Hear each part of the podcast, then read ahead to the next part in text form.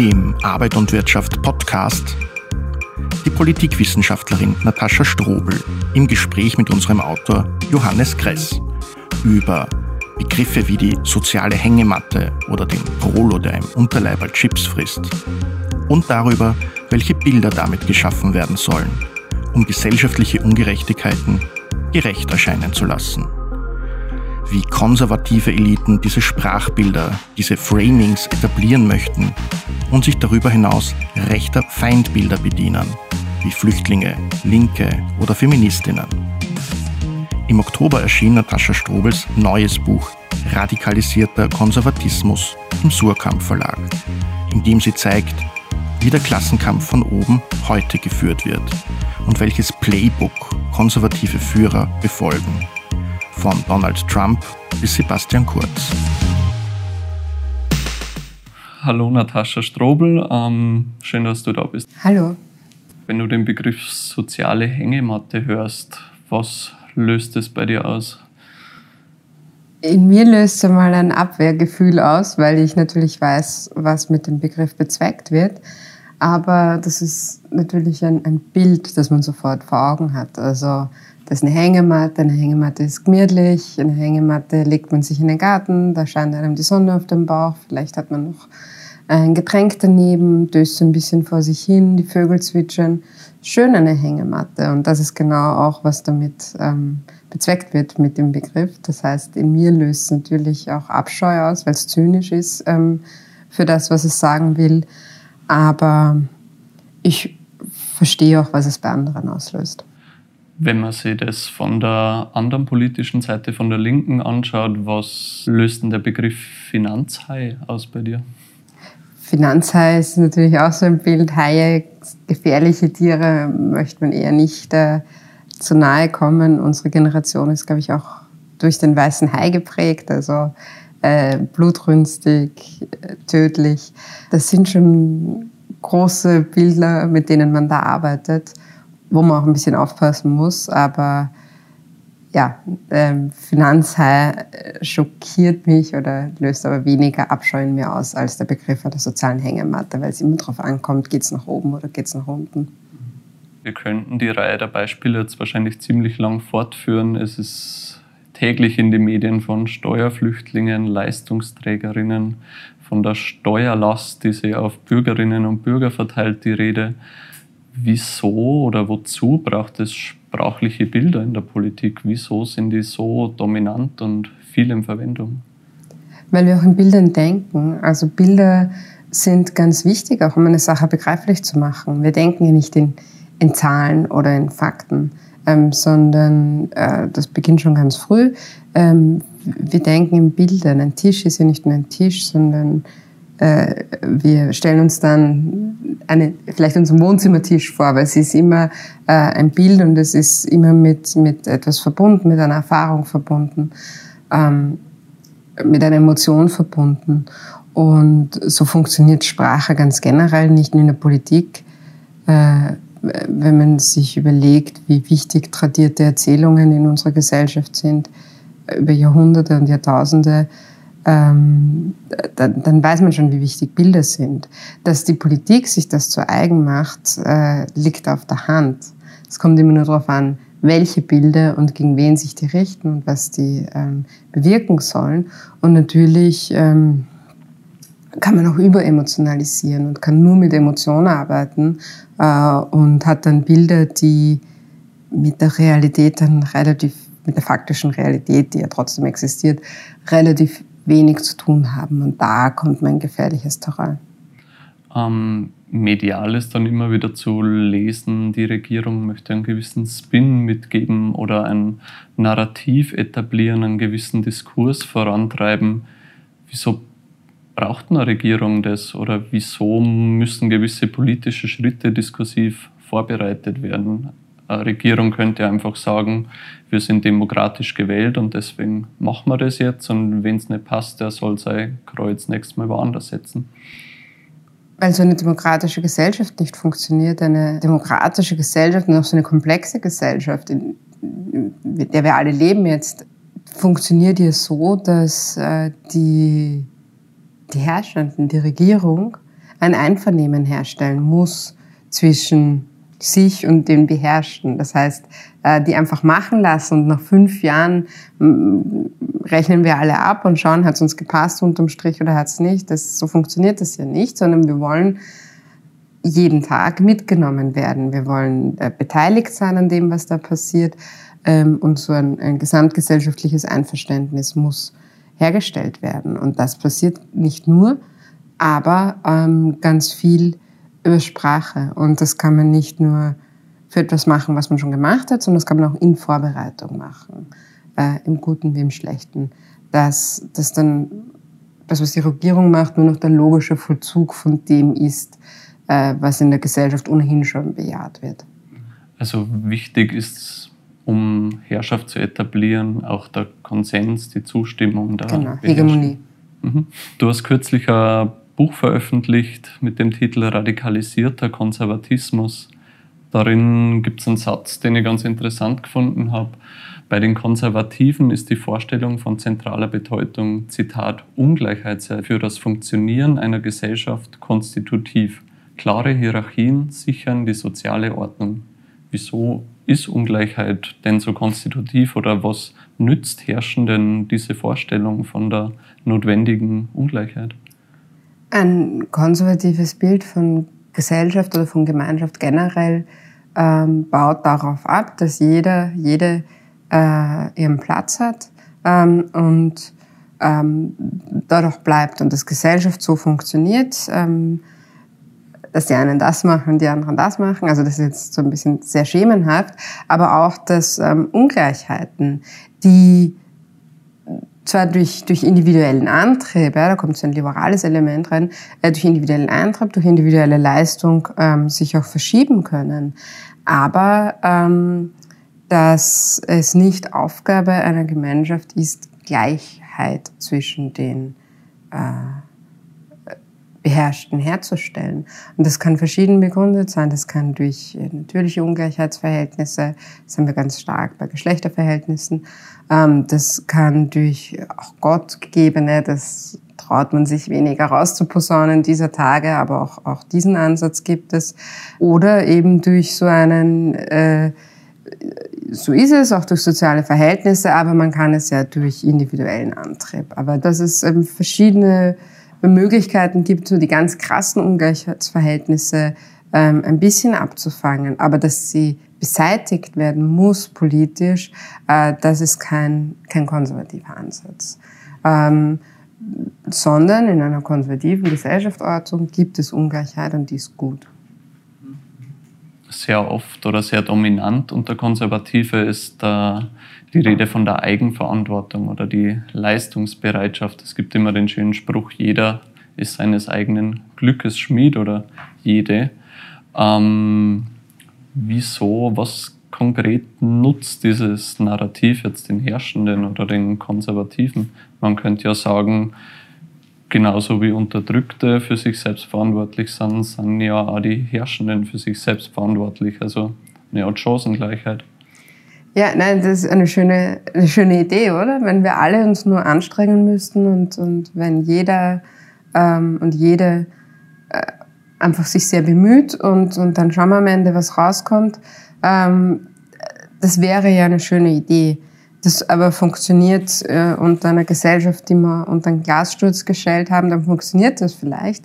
Äh, es funktioniert aber nicht in einer Gesellschaft, die ja ähm, geprägt ist durch Machtverhältnisse, ähm, durch Antagonismen, ähm, die teilweise Jahrzehnte alt sind, ähm, Unterdrückungsverhältnisse, die sich ganz materiell abbilden in Vermögensverhältnissen, aber auch im ungleichen ähm, Zugang zu gesellschaftlichen Ressourcen, wie Bildung zum Beispiel oder zu einem Gesundheitssystem, äh, wo sie nicht nur reicht, dass es theoretisch gratis ist, aber wenn ich das Vertrauen in den Staat nicht habe, wenn ich nicht weiß, wo ich hin muss, wenn ich mich im Behördendschungel nicht auskenne, wenn ich das nie irgendwo gelernt habe oder wenn ich nicht den Primar so und so kenne, ähm, dann sind das auch ähm, Barrieren, äh, die eine Gesellschaft hat.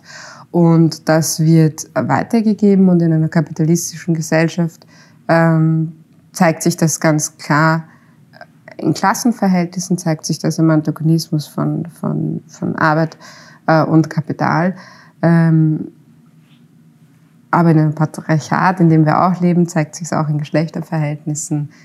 Ähm, es zeigt sich auch im Umgang ähm, mit Rassismus, in, in, in äh, ehemaligen Kolonial- oder noch immer Kolonialgesellschaften ähm, zeigt sich es auch anhand äh, der, der, Verhältnisse, ähm, Race Relations, also anhand von, ähm, wie geht man um mit äh, den Leuten, die von zum Beispiel Sklaven, Sklavinnen abstammen und einer äh, Kolonialgesellschaft. Also das können wir jetzt ewig aufdröseln, aber diese Machtverhältnisse gibt es ja. Und die kann ich nicht negieren und da kann ich nicht individuell mich rausbefreien. Das mag dem einen oder anderen einmal gelingen, aber das ändert strukturell nichts. Und was hilft es den Herrschenden, wenn ich alles äh, nur auf Eigenverantwortung und nur individuell lösen möchte? Ganz klar, die Verhältnisse bleiben so, wie sie sind. Und und man verhindert äh, ein, eine, eine, Organisierung oder ein, ein, kollektives Zusammengehen von Leuten, die da vielleicht mehr bewegen könnten.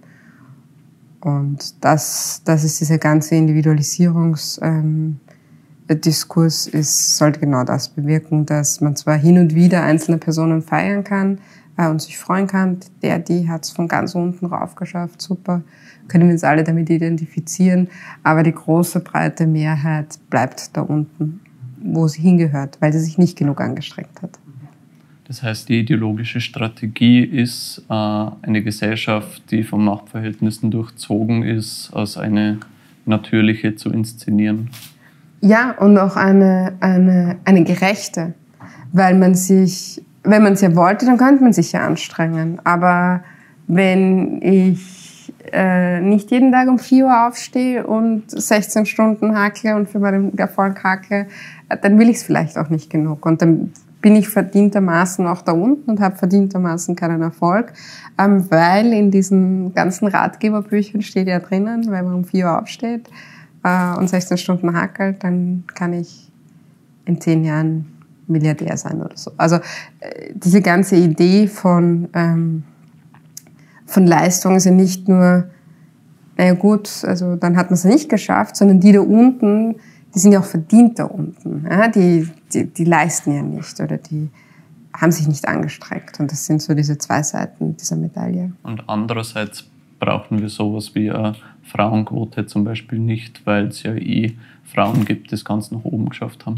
Genau, und die das dann auch ablehnen. Also es gibt dann immer so diese drei Frauen, weil die sind, die haben sogar nach oben geschafft und wir haben da die Sheryl Sandberg und, und Hillary Clinton und, und äh, Angela Merkel und was nicht wen. Ähm, erstens einmal natürlich Ausnahmen, äh, die überhaupt keine Regel äh, repräsentieren. Zweitens einmal muss man sich ja dann auch anschauen, wo die herkommen. Und das ist ja, ist ja nie nur, dass nur Geschlechterverhältnisse eine Rolle spielen, sondern äh, dass vermögende oder vermögenden Familien kommende Frauen das dann auch irgendwann nach oben schaffen. Okay, aber dadurch ist auch strukturell noch nichts geändert.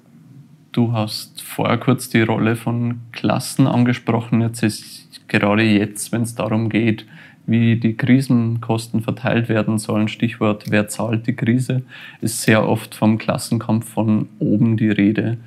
Wieso funktioniert der so gut? Also wieso verstehen sich die Reichen als Klasse, die, ihre, die sehr gut schaffen, ihre Interessen gemeinsam, strategisch und gezielt, sage jetzt mal als politisches Subjekt zu artikulieren, aber andererseits die Lohnabhängigen nicht. Also anders formuliert, warum findet kein Klassenkampf von unten statt?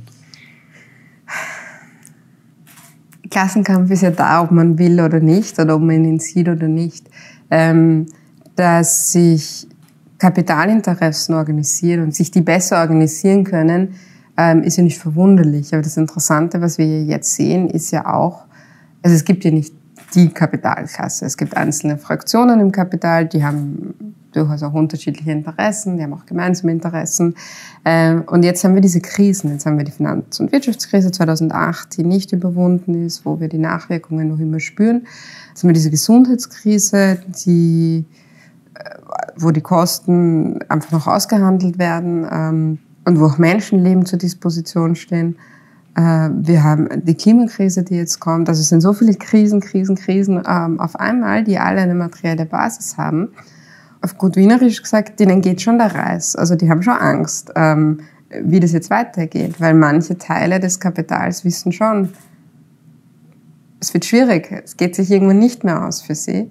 Äh, und die versuchen sich aber an der Macht zu halten. Und andere Teile des Kapitals versuchen natürlich, äh, sich da weiter vorne zu positionieren. Und das sieht man bei der Klimakrise ganz gut, den Unterschied zwischen dieser Ölindustrie und dieser Gasindustrie und äh, das, was dann jetzt bald unter Green Capitalism kommen wird. Und die konkurrieren schon auch miteinander. Und ähm, das hat man auch in den USA gesehen, auch bei den Präsidentschaftswahlkämpfen. Wer hat Trump unterstützt, wer hat Biden unterstützt. Äh, das heißt, wir sehen nicht nur ähm, Klassenkampf von oben gegen unten, sondern wir sehen auch die Kämpfe innerhalb des Kapitals. Und meistens, auch wenn das Kapital untereinander äh, um, um Vorherrschaft kämpft, ist es meistens trotzdem ganz schlecht äh, für, für die da unten. Denn was will Kapital machen? Es will sich akkumulieren, es will mehr werden. Und wenn es mit Demokratie geht, gut. Ähm, wenn es ohne Demokratie nur geht, auch gut. Und das hat die Geschichte bewiesen. Ähm, und wo sie sich dann einig sind, ist natürlich, äh,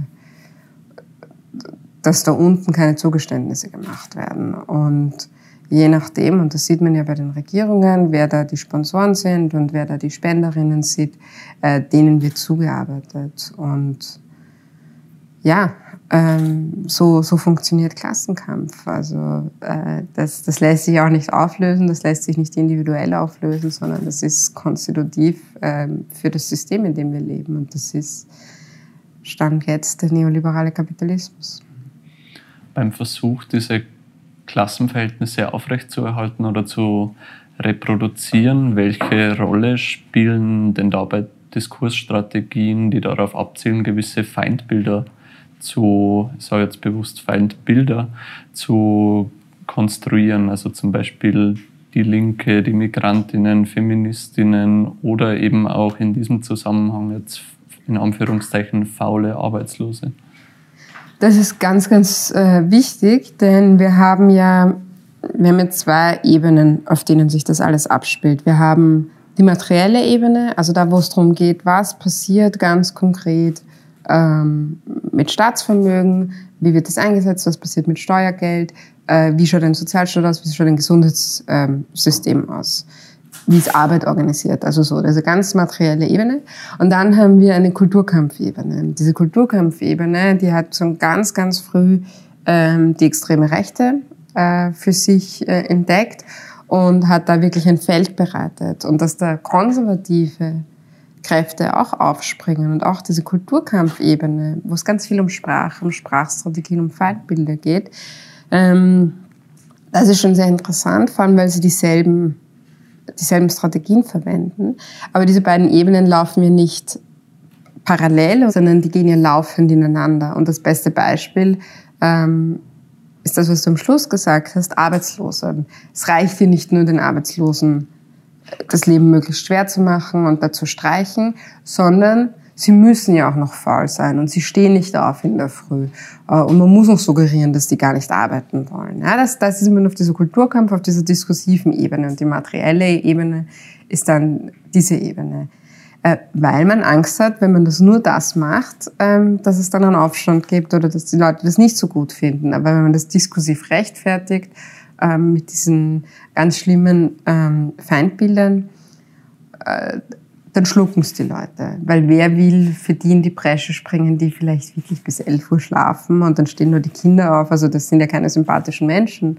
Ob das dann real wirklich so ist, ist eine ganz andere Geschichte. Aber das hat schon in den 90er Jahren angefangen. Ähm, gibt ein ganz großartiges Buch von Owen Jones, Jeffs heißt das, wo es dann geheißen hat, Arbeitslose, die sitzen daheim und die schauen Reality-TV und die, die essen da ihre Chipspackungen und die bewegen sich nicht und die sind fett in ihren, in ihren Unterleibern, in ihren grauslichen. Also dieses ganze Bild, was da erzeugt wird, das ist dann so stark, dass sich niemand in der Gesellschaft dann mehr für diese Menschen einsetzen will. Und dass die so die Witzfiguren am Rand der Gesellschaft sind, die es dann eh auch verdient haben. Und das ist Kulturkampf. und dass man ihnen dann das Geld wegnimmt, das ist dann quasi Klassenkampf, der dazu kommt.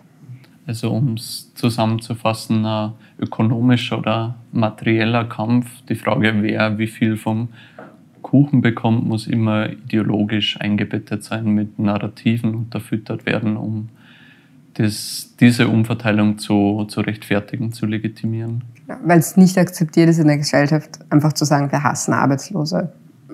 Ein Punkt, der in deinem Buch, ähm, finde ich, nicht so rauskommt, ist zumindest für mich nicht, ist die Frage, woher kommt dieser Status quo? Also wieso kommt dieser radikalisierte Konservatismus, die Notwendigkeit zur rohen Bürgerlichkeit gerade jetzt auf? Ist genau diese Entwicklung vielleicht in dem angelegt, was man früher als Normalität bezeichnet hat? Genau das. Nach 1945 haben wir in einer Zeit des relativen Wohlstands ähm, gelebt, in einer Zeit, wo versucht worden ist, ähm, auszugleichen, zu harmonisieren, so weit, dass man eine Gesellschaft befriedet hat. Äh, das mit, je nachdem, welche Gesellschaft man sich anschaut, mit Aufs und Abs und ähm, manche mehr, manche weniger. Aber es, hat, es haben sich Parteien herausentwickelt, die bereit waren, das so aufrechtzuerhalten, auch weil sie davon profitiert haben und weil sie stark also im, in Wahlen geworden sind. Das in den meisten Fällen, wenn man sich das in Europa anschaut, ist das eine konservative Partei, eine sozialdemokratische Partei. Dass es nicht immer so aufrechterhaltbar war, sieht man ja dann an, an, an Thatcher und an Reagan und ähm, auch an einzelnen linken Erfolgen. Also es hat immer wieder Brüche gegeben oder versucht, das zu brechen. Äh, aber es ist dann immer wieder ähm, doch auf diesen staatstragenden Charakter, dass man nicht nicht wirklich mit dem System bricht, ja? dass man so einen wohlfahrtsstaatlichen Kapitalismus hat. Ähm, und dieses System hat Risse erhalten, hat Risse erhalten aus all den Krisen, die ich da vorher schon angesprochen habe. Ähm, auch weil sich dadurch, und das ist ja nicht nur ideologisch, sondern es sind ja auch ganz konkret, weil sich die Vermögensverteilungen ganz massiv ähm, polarisiert haben, weil die Leute auch draufkommen, dass wenn ich hakeln gehe und wenn ich arbeiten gehe, und es geht sich trotzdem nicht aus am Ende des Monats, irgendwann trage ich es dann nicht mehr mit, weil eigentlich würde ich schon gerne im System leben, wo ich einfach nur irgendwie auskomme mit dem, was ich habe. Und diese Risse, das haben Leute wie Trump, auch beim Brexit-Votum in UK, ähm, aber auch Sebastian Kurz, haben das erkannt, dass man die verbreitern kann, dass man da hineingehen kann und sich nicht mehr zu den ErhalterInnen dieses Systems macht, zumindest einmal in, der Selbstpräsentation, äh, und diesen Status quo aufkündigt. Und dann ist die große Frage, aber wohin denn eigentlich? Ja, weil das ist da, wo es dann sehr unklar und sehr diffus bleibt. Ähm, aber das ist nicht unbedingt zu ihrem Nachteil, weil in dieser Diffusität kann man reinprojizieren, was man möchte. Und für ganz, ganz viele Menschen äh, geht es auch nicht darum, jetzt ein ausgebackenes neues System zu bekommen, sondern einfach einmal was anderes, einfach einmal anders, weil das materiell und auch ideologisch nicht mehr lange hält, ähm, dieses Nachkriegssystem. Und auf dieser Basis und ob das jetzt aus Kalkül oder aus Ideologie ist, das kann man alles diskutieren, aber dieses Risse verstärken ähm, und damit schnelle Erfolge erzielen, das haben die verstanden. Also du würdest sagen, gegenwärtig ist die Strategie, diesen Konsens, ähm, die materielle Einbindung auch der beherrschten Klassen, der ja gerade im sogenannten Wirtschaftswunder ähm, zu erkennen war, jetzt aufzukündigen. Genau. Also und auch, und das ist ja ganz wichtig, auch das Einvernehmen mit der Sozialdemokratie, der Demokratischen Partei, diesem Gegenüber, was die Arbeiterbewegung repräsentieren soll, das aufzukündigen. Und das Interessante ist, dass diese Parteien hier dann eigentlich zu konservativen Parteien werden, weil sie zu alleinigen Erhalterinnen dieses Systems ähm, werden. Und es sind immer dann diese Appelle an äh, zurückkommen und äh, wieder diesen, diesen Konsens suchen. Ähm, da stehen diese in den meisten Fällen sozialdemokratischen Parteien ja auf einmal allein auf weiter Flur da und konservieren, also im ursprünglichsten Wortsinne, ein System, was es eigentlich nicht mehr gibt. Das vorletzte Kapitel bei dir heißt Weimar Calling. Ähm, ich habe mir beim Lesen gefragt, ist die Situation, die wir gerade haben, die ähm, politische und gesellschaftliche Situation, doch ähm, jetzt mit Blick auf historische Gegebenheiten nicht doch sehr verschieden von der Situation in Weimar? Geschichte wiederholt sich ja nicht, sie reimt sich höchstens, ähm, wie es so schön heißt. Äh, nein, weil natürlich leben wir in einer ganz anderen Zeit. Wir leben in, in einer Zeit, wo nicht ein Weltkrieg erst ein paar Jahre her ist, der äh, die Welt, also der Zäsur ist, hinter die man nicht zurück kann, auch mit gefestigteren Strukturen trotz allem. Das würde ich überhaupt nicht ähm, vergleichen.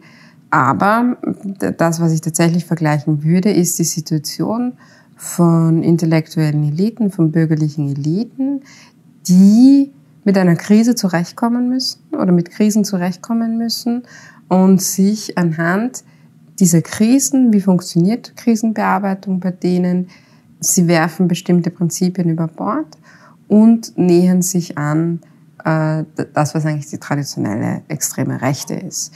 Und das passiert ganz stark außerparlamentarisch. Das passiert weniger stark auf parlamentarischer Ebene, auch historisch nicht.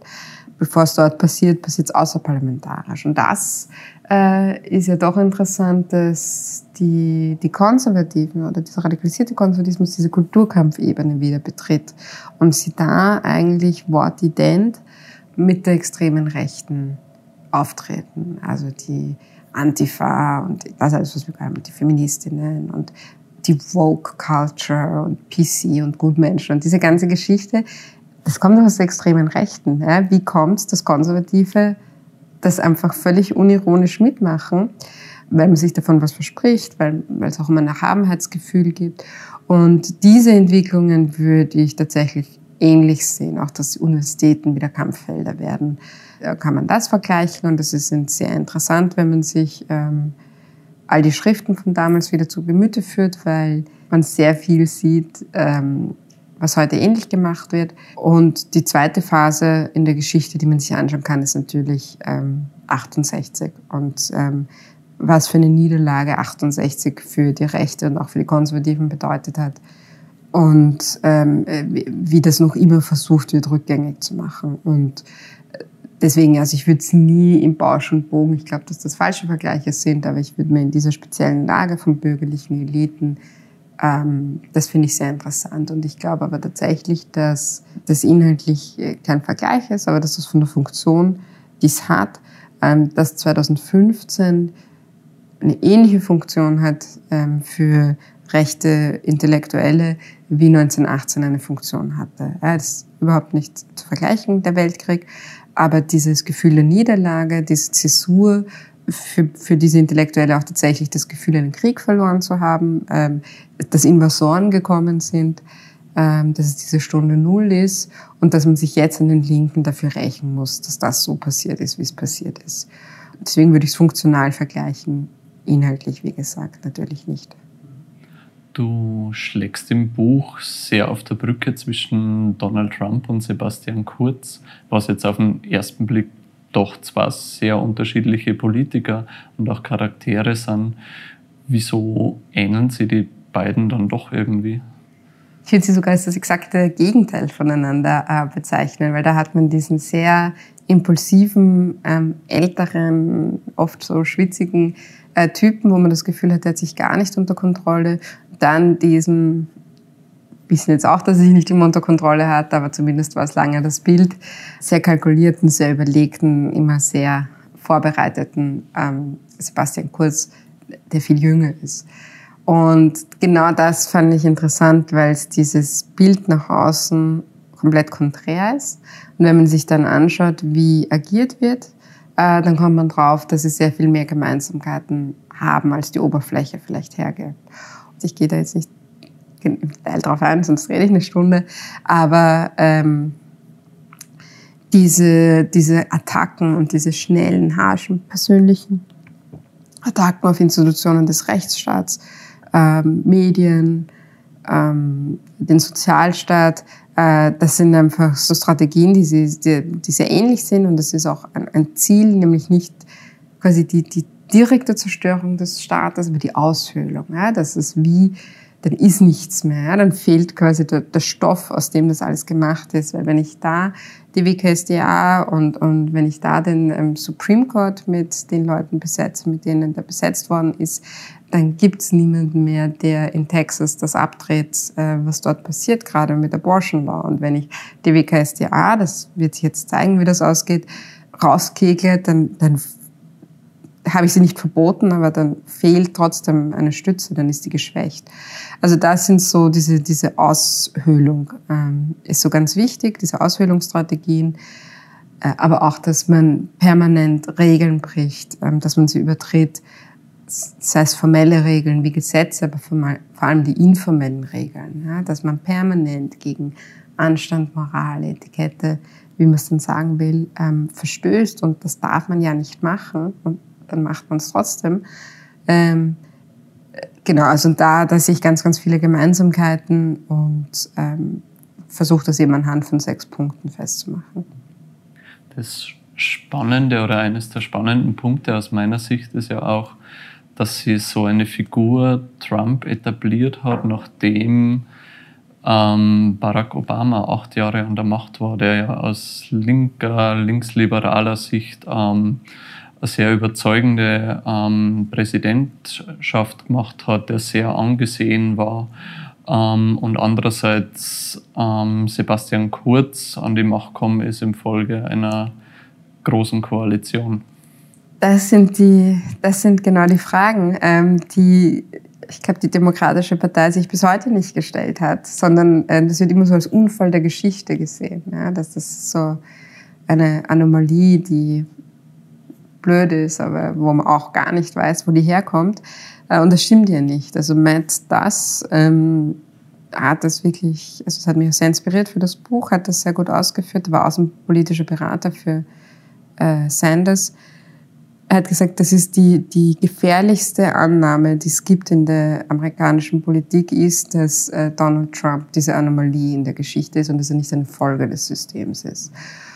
Und das ist er natürlich, weil wenn ich mir jetzt für die USA anschaue, wenn ich zwei Parteien habe, wo ich weiß, die sind, die haben da alle ihre Donors und, und ihre, also ihre Spender und Spenderinnen, ja, und die sind da in der Hand vom Kapital. Äh, und da meinen es vielleicht sogar auf beiden Seiten ein paar eh auch ganz gut, aber in Wahrheit ist es strukturell so, dass es um Machterhalt geht, ähm, dass da überhaupt keine Bevölkerung repräsentiert wird, sondern dass das zum größten Teil Millionärinnen sind, die da drinnen sitzen. Und die haben sich so weit angenähert, ähm, dass es eigentlich egal ist, ob die oder die äh, an der Macht sind, weil Kriege führen sie sowieso alle. Und äh, Healthcare gibt's auch nicht äh, mit keinem von beiden. Und that's it. Und dann haben die ja alle halt auch noch zig Skandale und Skandelchen hinten dran hängen. Und genau dieses Bild, genau das hat Hillary Clinton für die meisten repräsentiert oder für viele repräsentiert. Nicht nur für die meisten, weil sie die Popular Vote gewonnen hat, aber dort, wo es im Wahlsystem wichtig war, ähm, hat sie das repräsentiert. Äh, und natürlich wurde das dann noch ins, ins Groteske äh, verstärkt von Trump, der ja auch ein Millionär ist und der auch zig Skandale hat. Äh, aber ähm, er hat nicht so getan, als ob. Er hat es nicht behauptet, quasi äh, da, da jetzt weiter mitmachen zu wollen, sondern hat es geschafft, sich als quasi der Rächer äh, äh, der Ungerechtigkeiten ähm, hinzustellen, ähm, mit einer, hat eine Realität aufgezogen, die mit der realen Realität wenig zu tun hat. Ähm, Banalitäten, wie gesagt, ins Groteske überzogen, diese E-Mail-Geschichten. Äh, und auf das waren diese Vertreterinnen dieses Bipartisanship-Systems nicht eingestellt und haben auch nicht verstanden, was es mit ihnen zu tun hat. Bis heute nicht, kommt mir vor.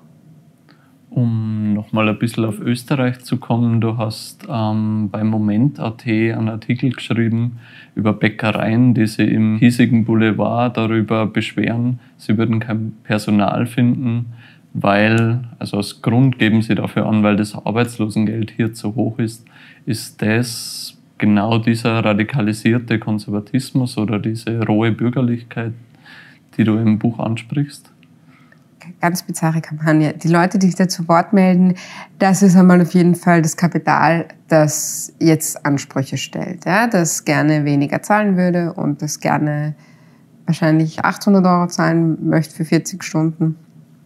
Ah, und dann kommen sie in ihrer Kalkulation besser raus. Natürlich auch, weil sie die Krise spüren. Also das braucht man ja gar nicht äh, äh, wegdiskutieren. Ja, natürlich haben die alle ein Problem. Äh, Lockdowns, Lieferketten sind ein Problem aktuell. Das sieht man ja alles.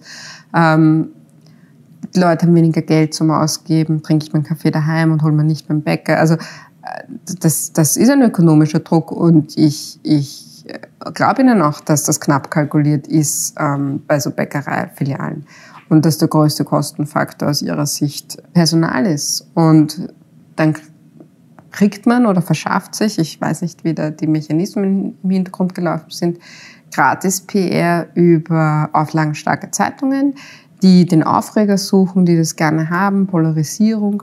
Ähm, und so startet man eine Kampagne, zur, dass das Arbeitslosengeld gedrückt wird. Politisch wird das aufgegriffen oder, oder funktioniert im Wechselspiel. Und teilweise ist genau das, dass da so eine rohe Bürgerlichkeit zum Vorschein kommt, ja, dieses, die hackeln nicht so viel und die, äh, die liegen ja nur voll rum und die wollen ja gar nicht arbeiten und ich äh, bezahle ja so gut und trotzdem will niemand zu mir. Also da kamen ganz bizarre Beiträge.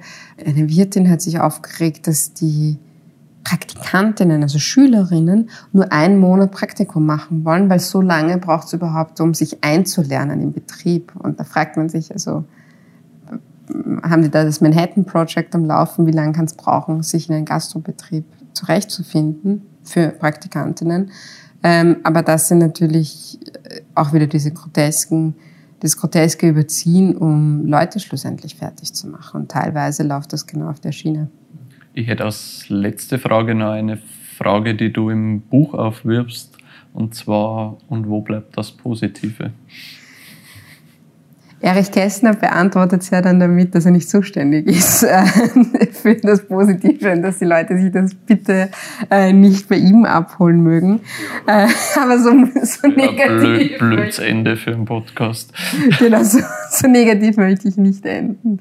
Ich glaube, also Fatalismus ist völlig fehl am Platz und das, das wäre auch nicht meine Analyse, dass jetzt alles verloren ist und alles ist furchtbar und wir können nichts mehr ändern man kann ganz, ganz viel ändern, man kann es auch ganz, ganz schnell ändern. Und es gibt so viele Leute auf der Welt, ähm, die sich im Moment auf die Beine stellen, äh, um Dinge zu ändern, auch ins Positive zu verändern.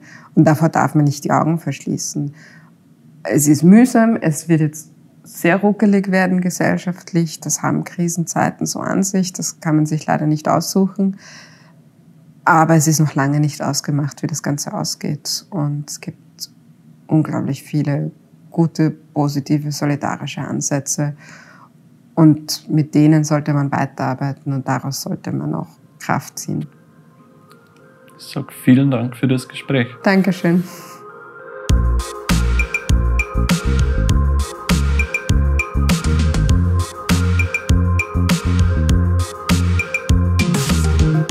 Wer mehr von Natascha Strobel lesen möchte, auf Twitter analysiert sie unter dem Hashtag NATS-Analyse rechte Diskursstrategien. Und wenn dir dieses Interview gefallen hat, abonniere doch unseren Podcast und folge uns auf Facebook, Instagram, Twitter und YouTube. Arbeit und Wirtschaft. Herausgegeben seit 1923 von Arbeiterkammer und ÖGB.